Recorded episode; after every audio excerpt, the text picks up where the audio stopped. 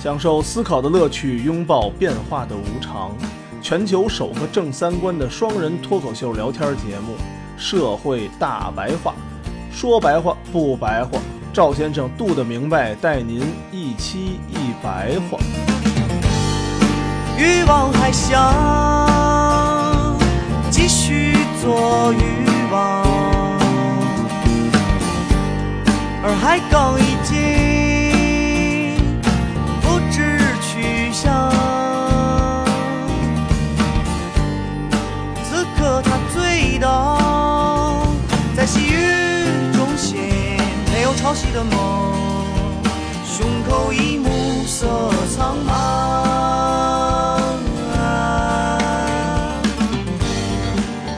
大家好，欢迎收听我们不装逼的社会大白话，我是赵先生，对面呢还是我们嘟的明白。嗯大家好，嗯上一档期咱们说了说网红，对吧？嗯哼，嗯，然后呢，前前几天我一个外地的一个朋友，他是搞教育的，嗯然后突然间给我联系我打电话，跟我说了一个特别有意思的项目嗯啊。我说什么项目啊？他说看了一个，哎呀，特别的好。我说你给我形容形容。他说有几点。我说教什么的呀？他说教全脑教育。我说全脑教育是个什么东西？我说都都没听说过呀。然后他说，告诉你能够闭着眼变颜色。完全的全，大脑的脑，完全大脑教育。他说，咱们这个大脑啊，左脑和右脑之间，嗯，有一块东西没没记住叫什么啊？嗯嗯 我但是我知道有一个东西，学钢琴的话，啊，那块会粗大，啊因为你会双手协调嘛，啊会从小的话训练，当然也是小时候训练啊，嗯会会比正常人更粗大，就是协调性。嗯嗯，他说有那么一个东西，练完那个东西之后呢，你就能闭着眼睛变颜色。嗯然后你还能把那个大勺，一个你掰不动的勺子给撅弯了。然后呢，你还可以速记速读，就是你看这书啊，你不读只翻页，你就能把书的内容都记住。但你不知道写的是什么，但你能记住这个大概是什么内容。这么一个特别牛逼的项目，说而且呢，在外地特别的火，一个项目将近要三万五万块钱，就学这么一个东西，全脑教育三五万，大概一一个学年或者一个课程，学那么长时间呢？反正你一个学个三天五天、三四五次的，你三四个课程你学完了之后，就被你半年了。我呀是亲身经历过这个，蒙着眼睛识 字儿，然后那个掰勺子，啊啊！你都来过因为那会儿啊，啊咱们不有那个练气功，那气李功洪志还没被抓起来之前，啊咱们气功热有是有吧不是气功热嘛，啊！他是以气功的形式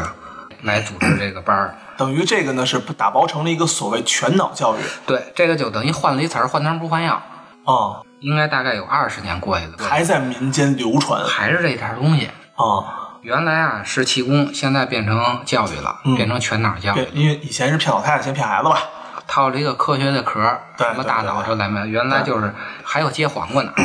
啊呵，你那更洋气了。把黄瓜掰开以后啊，还能给接成一根新黄瓜。对你那是他妈吹牛逼了，你这简直是。然后呢，他就跟我说的时候吧，描述的绘声绘色。后来我说，那你打算怎么做呀？他说啊，他现场就花了一万五，学这东西来了。嗯，我说然后呢？他说我学会了之后，然后我到我们这他是学个会掰勺子了吗？没多问，反正是可能速记或者说是什么掰勺子吧，啊，现场就交了一万五去学这个。他说我学这个吧，利润高，只要说那个有学生来，哎，我这个利润就就特别好，而且省老师。他本身呢还搞一个学校，就很辛苦那种培训机构嘛，场地很大，将近几百平米，恨不得上千平米的教室。然后呢，一年做个两三百万流水。嗯，而且我听他说啊，在老师不是特别厉害的情况下，他还要将近二十个老师乱七八糟东西。啊、他觉得他利润什么的都很薄，成本也高嘛。成本其实也很高。他觉得这个呢不需要什么成本，然后哎一个人交个八万学费，哎嗯怎么怎么着，他觉得这这事儿特别的好，而且放加盟，有些地方加盟啊，一个加盟费全到课程加盟费八十万，就这掰勺子这个 全脑，对，我一直觉得这可能就是一魔术啊，因为我是亲眼见过这个哦嗯掰勺子还有接黄瓜的，确实是接上了也掰了，但是这你学会了吗？我没学会啊，啊，你学了，但没学会。可能我也没学。哦，人家都早上起来六六点钟起床就开始，就开始掰了。不是开始捧气灌顶，哦， 告诉我有股气从脑上灌下嗯去，就是气功那种捧气灌顶，什么气沉丹田就乱七八糟的，嗯我就没练，我胳膊举五分钟我就累了，啊，那举五分钟就谁都 累。我就床上躺下去了。嗯你妈是给你送去秋游的是吧？ 对对，其实疗养去了就。哦，你妈说我你放假呀、我也我也管不了你，双职工。对，啊，您给您报一份，您过来， 狗屁也没学会。您过来疗养吧。你觉得能学会吗？我觉得我是学不会，你觉得别人能学会，还是就是一个我觉骗得子？就是魔，应该就是魔术。它这个 速记这种东西啊，嗯其实也是有科学根据的。就是对你小时候啊，确实记忆力比较强，那他那个速记不是你小的时候记啊，他那是就像你蹬手指这个速度，蹭蹭蹭蹭蹭蹭蹭的翻书，你就把这本书就知道它什么意思了。它只不过给这夸张了。就是正常来说啊，就跟咱们小时候啊学这四书五经先背后理解一样，啊确实小时候呢，这个大脑的记忆力强。它这个东西啊，佛教也有这么一说法，叫阿赖耶识。嗯这东西应该是谁翻译过来？好像唐僧翻译过来的。嗯，这佛教讲究这个缘起性空嘛，所有东西都是空的。那你为什么要知道这些世上的所有东西呢？他嗯说对呀有一个识叫阿赖耶识，是一个总识。就就是实是个啥东西啊？ 识是一个佛教的这么一个实在的实吗？言字旁那边一个知那个识，哦，知识的识。知识的识。哦，你看什么东西就是眼识嘛，听的东西就是耳识嘛。他说有一个总识叫阿赖耶识，操，这个识啊，你从空的那边看呀、就它是一个红尘的东西，咱们理解啊，就是一个虚的东西。嗯你从根源上看，但是你从现实上看呢，它其实又是属于空的那边的，因为它是一个总识，由这个阿赖耶识 发展出来的，你演示什么东西呢？所以你从这个方面来说呢，培养这种阿赖耶识吧，其实就是培养一种认知世界的这一个总基础。 这太迷幻了啊。这个东西到时候再扩展说吧。这阿赖耶识这个，为什么当年这个唐僧弄的这个，他好像弄的叫法相宗啊，嗯，没有像现在这个禅宗和这个净土宗发展的这么好啊，慢慢就衰落了，就是因为他这个概念啊太难懂，反正确这实太难了，嗯是吧？就他这种速记的方法啊，你从科学上和这个宗教上确实都有这个理论依据。嗯嗯嗯。但是这个东西啊，闭着眼睛跟那个科幻片似的，这纯属就是骗人了。然后我就在想，啊这个事儿，就是我相信人家实打实的把钱掏了，对吧？人实打实把钱掏了，那就说明这事儿人家是，他首先他是信服了，他是相信这事儿，他觉得这事儿可以了，他才会掏这个钱。毕竟大家都不是神经病，嗯，对不对？我就真的我就在不断的想，那为什么我就不能掏这个钱？他呢，怎么就把钱给掏了？我这百思不得这个姐姐，你知道吗？这种东西，我觉得就是一骗术。那骗术，我相信我这个朋友呢，他一定不认为这是骗术，他一定是认为这是一个，这是一个他能卖的一个产品卖能卖的一个项目。你那个朋友应该关心的还是挣钱，哎，他就是这主要就是挣钱，这个东西到就是底挣是钱。特异功能还是全脑还是半脑？其实你对你，他就是觉得这挣钱快，对单体利润高，对，就是他主体来说是这个。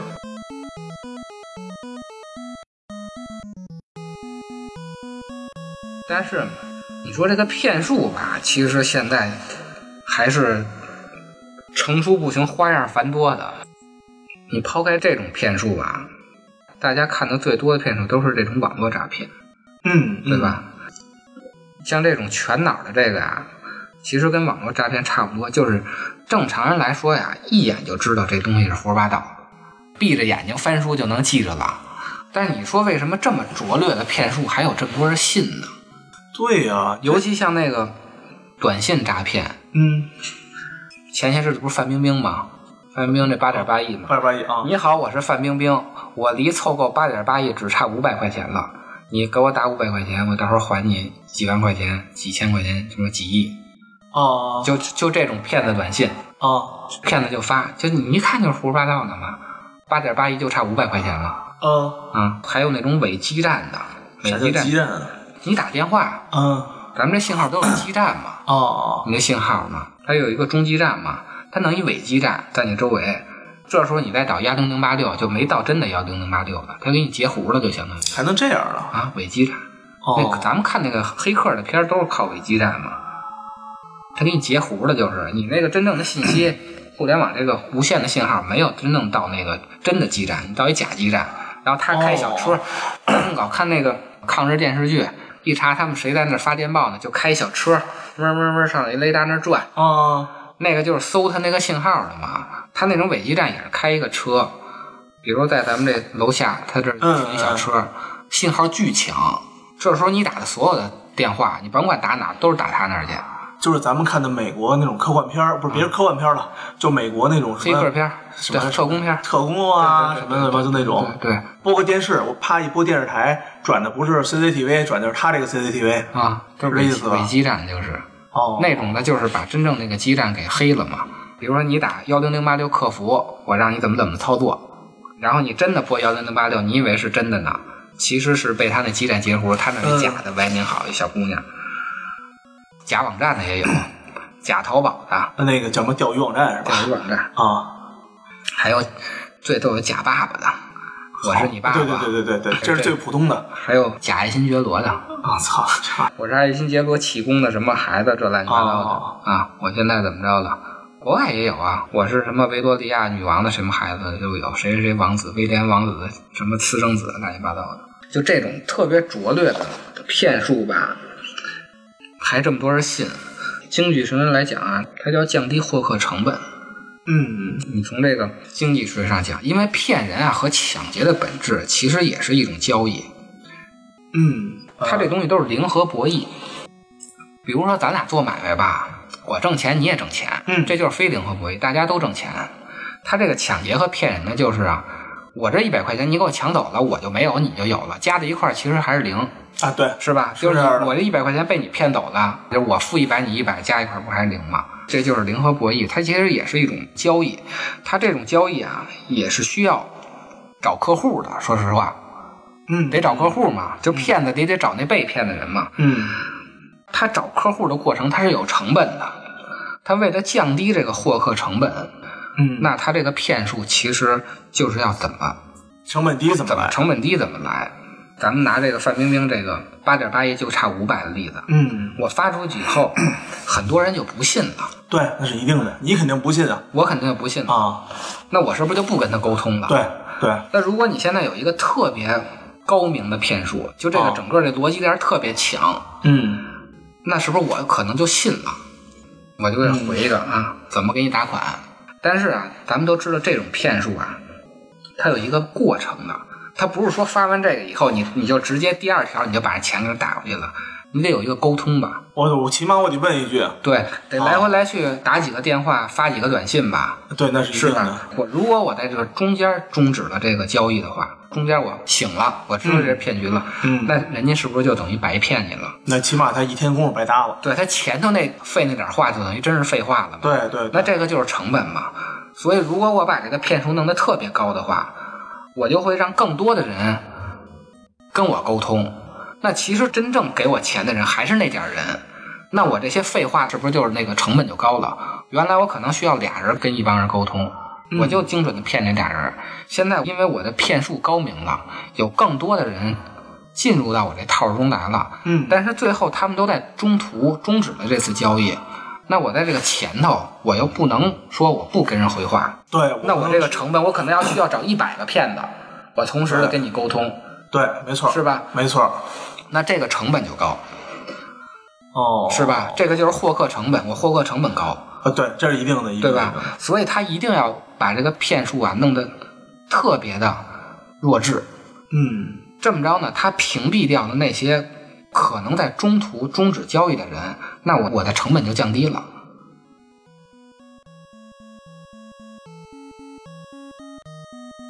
这个你是聊到这儿，我那个朋友呢跟我说，他说，你看我花一万五，我去学这东西，那我学会一样，就算我能学会一样，比如说我学会一个呃掰勺子，嗯或者说我学会一个闭着眼睛能变颜色，嗯哪怕说我再学会一个我能闭着眼睛就看就看懂书，嗯对吧？嗯，然后我就一个项目，我让一个家长报，我报个八千几千的，嗯，然后人家也觉得不亏，那然后只学会一个就完事儿了，也挺好的。他觉得他就值。那这是不是算人家告诉他的一种骗术，还是他自己假想出来的一一种他能够未来去骗人的骗术呢？他就是看别人骗人，他眼挣馋钱。那你说他内心认定他这是个科，是个教育呢，还是个骗术呢？我觉着对于这种商人来说啊，他认为这个就是一个盈利的那么一个模式。嗯，然后他其中有一点啊，刚才你说这获客成本上啊，他跟我说这家公司啊，为了演这掰勺子，啊，他说他从某某某一个类似城市或者批发勺子厂，嗯批发了成千上万的勺子，啊，那勺子成本不高，对，批发成千上万的勺子，嗯，所以你就说他可能要表演多少次这个掰勺子了，对吧？哎，他要不停的强化这个东西嘛，因为嗯，就这个东西能让大家觉得是特异功能嘛。我说你看见这勺子就掰弯了，他说对，他亲眼看见了。我说那你就看见这勺子，他确定他能他你你掰不弯它吗？他说我特别确定，我一定掰不弯的。你们这老板这哥们儿，他没有看到这个最关键的问题，所以呢，你觉得这个问题不是在掰勺子和演表演上不是在这个啊？就那是在哪儿呢？这个问题在组织能力上头。组织能力，在组组织织多少人看看看白勺子是吗？就是咱们通过这些短信诈骗，咱们知道啊，嗯其实他真正的啊，就是找到傻逼在哪儿。这个骗子学校啊，咱们姑且管这个全脑儿这骗子学校，嗯他真正的能力就是能通过这种一直掰勺的方法和通过他这种降低这个获客成本啊，嗯他能用极低的成本找到这个人群中最容易上当的那个人，这个才是他这个学校的关键。也就是最想发财的这个人，可以这么说吗？带这些孩子来上学，这些家长，啊啊啊！他有能力从人群中找到这些家长，这个才是能力。啊只要你找到这些家长，你甭管是掰勺子还是接黄瓜，您还是什么放屁都香，什么香公之类的，啊你这只是形式问题，这不是最关键的问题。你说点什么人都信了，哦，这样你随便找点。所以，首先呢，你是当我我当我站在这儿的这一刻起，我就已经信了。你就已经信了。是这时意候思如果说现在咱们不学习了，啊咱们改练武术，我们教你隔山打老牛一样，该练还是练。隔山打牛，要啊不隔山 打老老牛，嗯我前 头弄，古代那个小说不都是什么八步打灯嘛？八步打灯我前头弄一蜡头儿，啊所有孩子啊，冲着那蜡头儿就这儿隔空的，离着他妈一百米远，你给我比划拍掌，就那儿，啊哎喂，我能我能打到蜡头儿，就天天就是练练这个一样。这些家长照样会让孩子练，就有一天是万一他很有可能真能真能给这打灭了，是吗？用魔术呗，不是底下弄个小空气什么吹线什么乱七八糟，用什么手段呗。他这个能力就是能找到这些项目，这是一个组织能力。这个组织能力其实是一个整个社会一个核心的能力。所以也是中国共产党最怕的能力，我们最关键的有一个部门叫组织部。组织部，好像这个组织部长莆田莆田的啊就是 就是莆田的田是吧？好像是我记得，这个是一个大官儿，就所有的官吏任免其实就是以前的吏部，吏部就是组整织个部官吏的任免，哦原来的吏部现在就叫组织部。哦这样，他能管这个人事任免，嗯这个是一个特别大的能力。你能从这个人群中找找到哪怕说你能把你能从你的人群中把人分流出去，，对什么人是是这种人，什么是这种人，这是个，天赋吗？这是我觉得这是天赋，而且这是要学的。这个组，哦这个这是有学科的，这个哦，可能大学里面，比如说中央党校，对可能会有什么对中央那党个肯定会肯定会有这种肯定组会织学组织组，织我怎么分配把这个人对按这什么人我去进行什么样的沟通？对最基层的就是居委会大妈，你就你别想完居委会大妈，让你传出一社区人开会，我也传不出来。咱们最简单的啊嗯咱们都知道，咱们周围朋友啊老爱攒局吃饭，对对对，攒局什么像你攒局打球，嗯，能传出五个人的局的人，就有一定的组织能力了。就是你能协调好这五个 人，今天我得我这个人我得带孩子，明天那个人我得看病去，后天谁家里结婚了，嗯嗯你能把这个时间协调好，而且你吃的饭或者玩的娱乐项目能让这五六个人都满意了，那已经很很难了。说实话，你就别说哦呀，他能找到全山东这么多相信掰勺子这个事儿的这种傻逼，还能组织他们去去观摩什么观摩这些人啊！我跟你说，这些家长啊，肯定各有各的需求。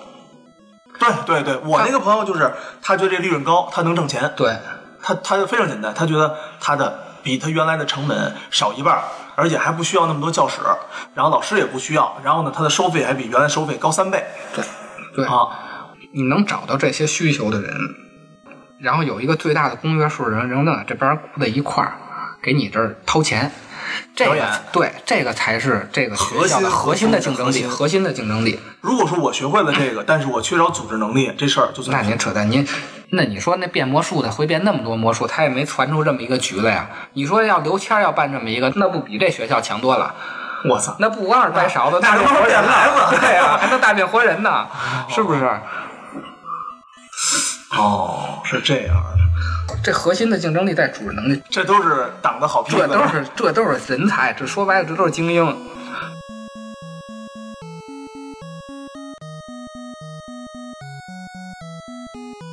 这些家长啊，为什么相信这个特异功能啊？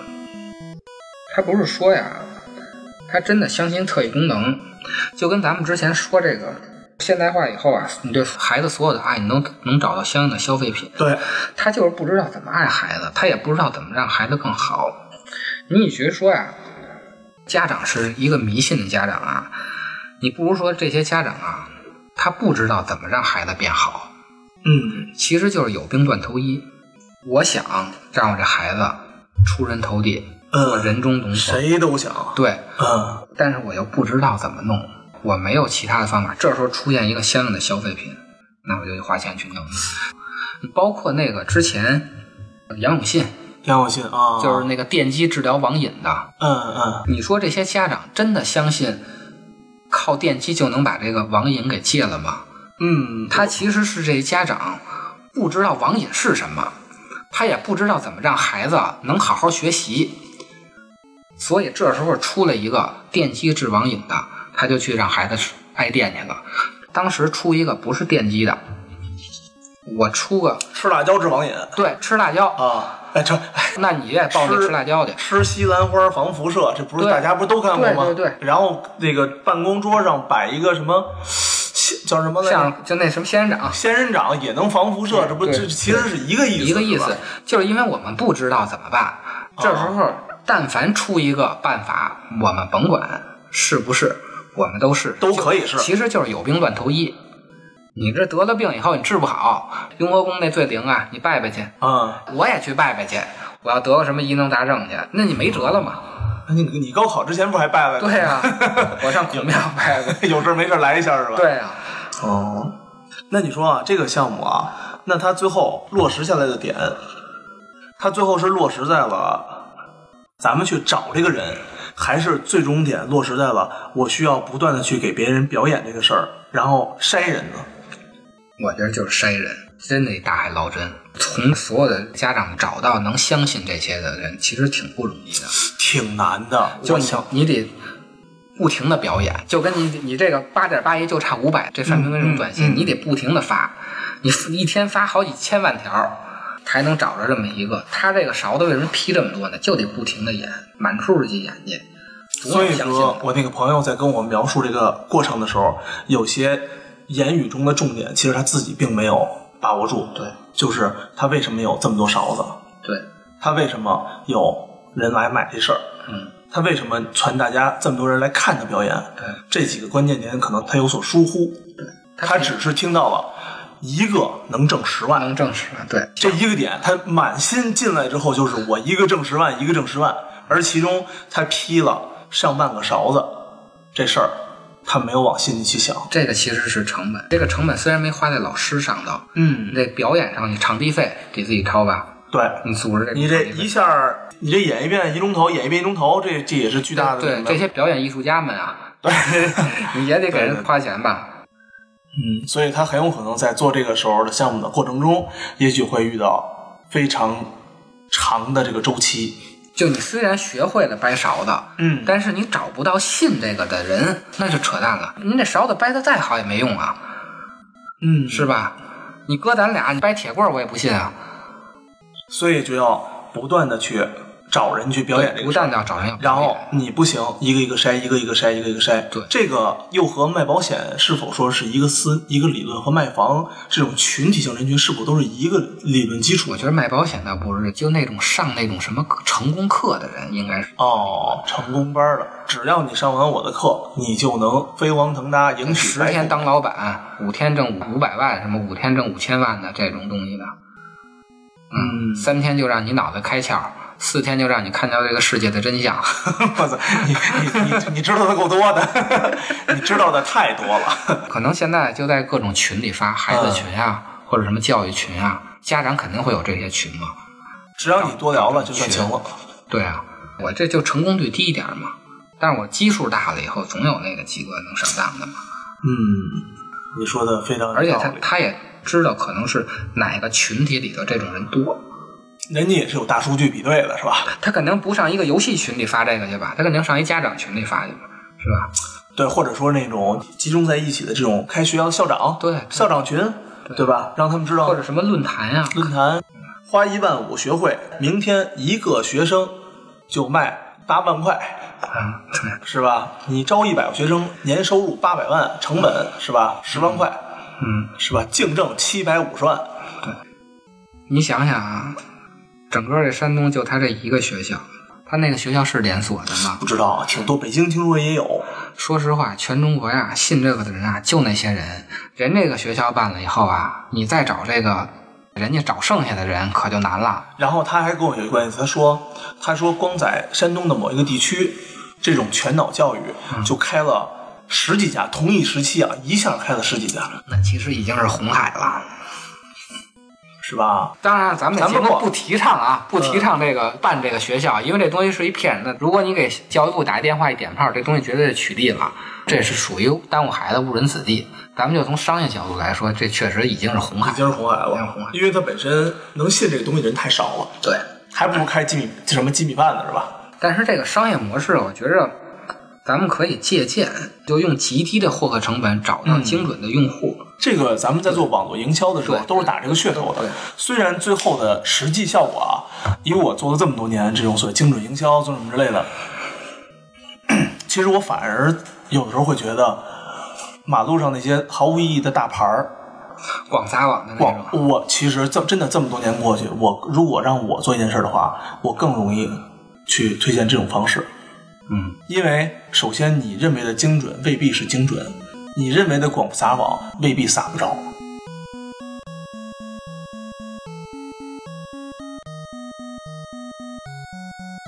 真正的核心竞争力还是组织能力，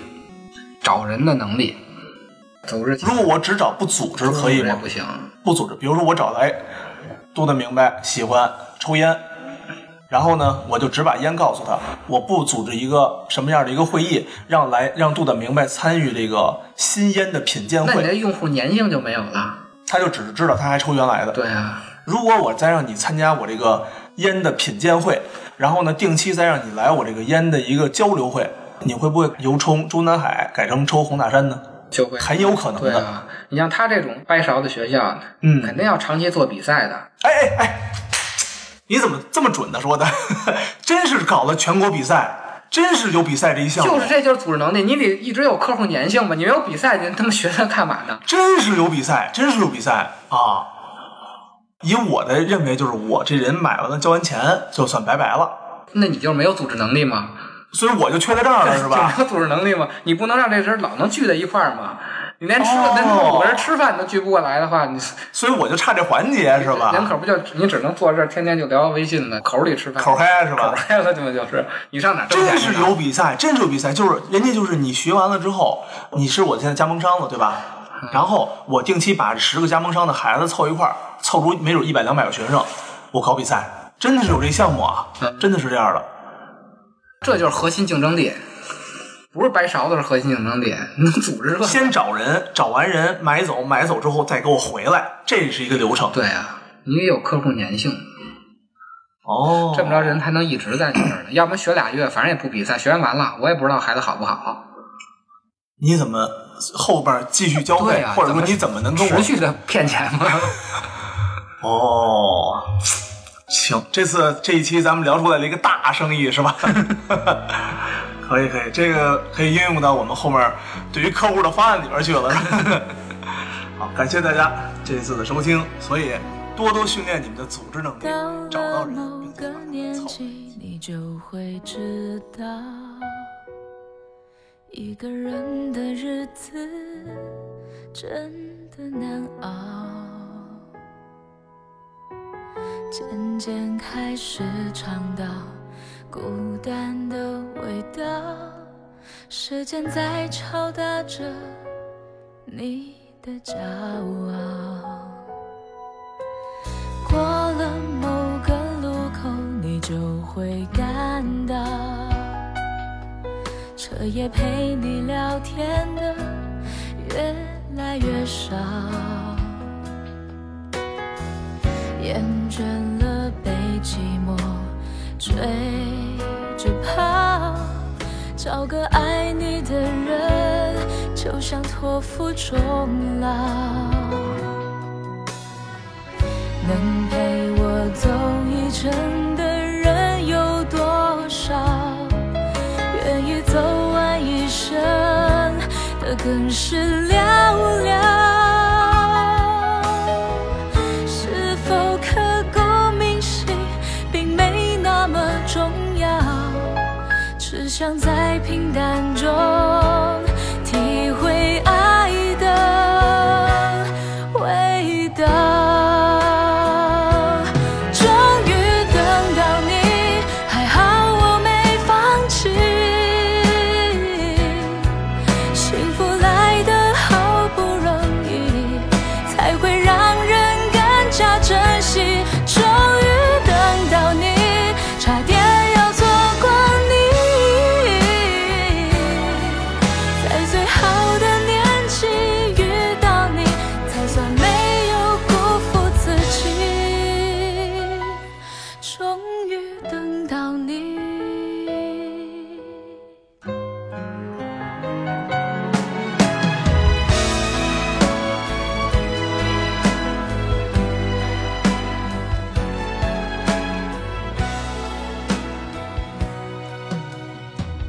能陪我走一程的人有多少？愿意走完一生的更是寥